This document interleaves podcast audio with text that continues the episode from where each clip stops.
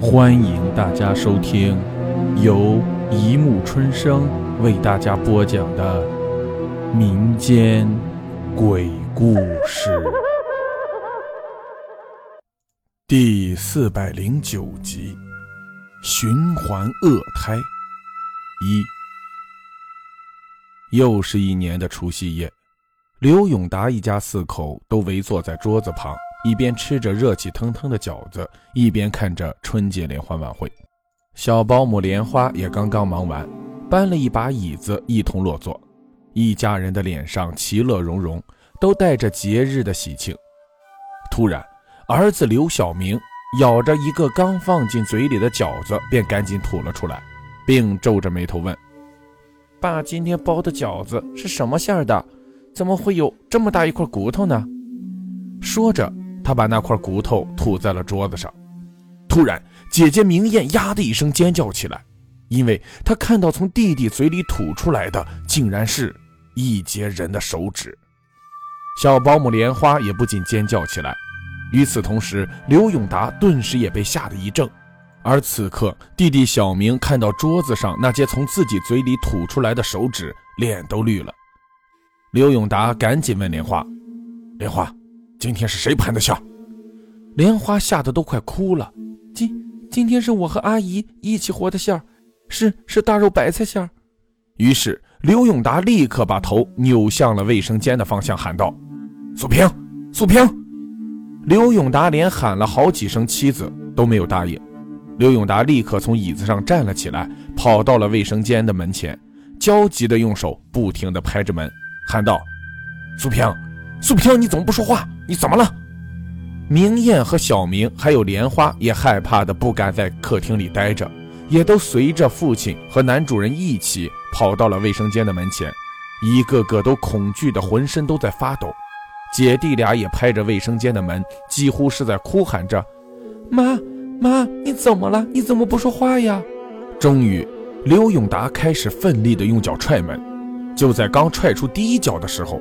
突然，从卫生间里传来了一个女人杀猪般的嘶嚎声，吓得几个人猛地朝后一闪。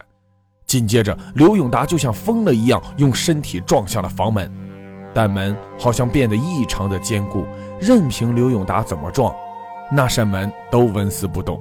女人的嘶嚎声显得愈加的凄厉惨烈了。突然，一个冷冰冰的声音从他们的身后传过来。找死！当四个人扭过脸循声望去，他们简直不敢相信自己的眼睛。他们看到了一个无脸的女鬼，披着一圈稠密的长发，静静地站在他们的身后。突然，就在这时，砰的一声，两只鲜红的血手臂猛地一下子从卫生间里破门而出，因剧烈的痛苦而疯狂地挥舞挣扎着。并且在一只手上还紧紧地攥着一张猩红色的肉皮，那其实是一张人的脸皮。就在四个人恐惧到濒临马上就要崩溃的那一刻，屋子里的灯全都一下子熄灭了，所有的一切也都随着黑暗的包围静了下来。在这个万家灯火、祥和喜庆的夜晚。几乎所有的人都在电视机前的笑声中期待着新年的钟声，可以说没有一个人注意到他们当中的会有一户人家的灯突然之间熄灭，这是为了什么？又将预示着什么？也许永远都不会有人知道。太阳如往常一样很慵懒地爬上了天空，无精打采地照射着这个他并不在意的城市。新年的第一天，人们都异乎寻常地起了一个大早，清醒着属于他们自己的快乐。就近的一些同事和朋友们也都选择了在这个清新的上午相互走访来拜年。赵大明一起床就叼了一个烟卷，提了两瓶好酒和两条好烟下了楼，朝前排的三号楼走去了。他要去刘永达家拜年。他和刘永达是同事铁哥们儿。由于赵大明上班比较晚，在工作上，刘永达还真没少帮过他这个小弟弟。这不，就在元旦节，刘永达还托自己的老同学给赵大明说了个对象。两人一见面还真说得来。小伙心里这个喜庆，他甭提多感谢刘永达了。当赵大明来到刘永达的家门前，轻轻摁了一下门铃，门铃却没有一点动静。门铃肯定坏了，赵大明心里想。于是他用手一边拍门一边喊着：“勇哥，勇哥，你在家吗？我是大明。”但敲了半天都没人回应。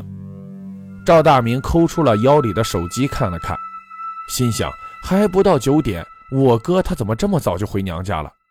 不对呀，昨天晚上我还给他打电话说今天上午让他在家里等着，怎么会没人呢？于是赵大明又敲了一通门。还是没人。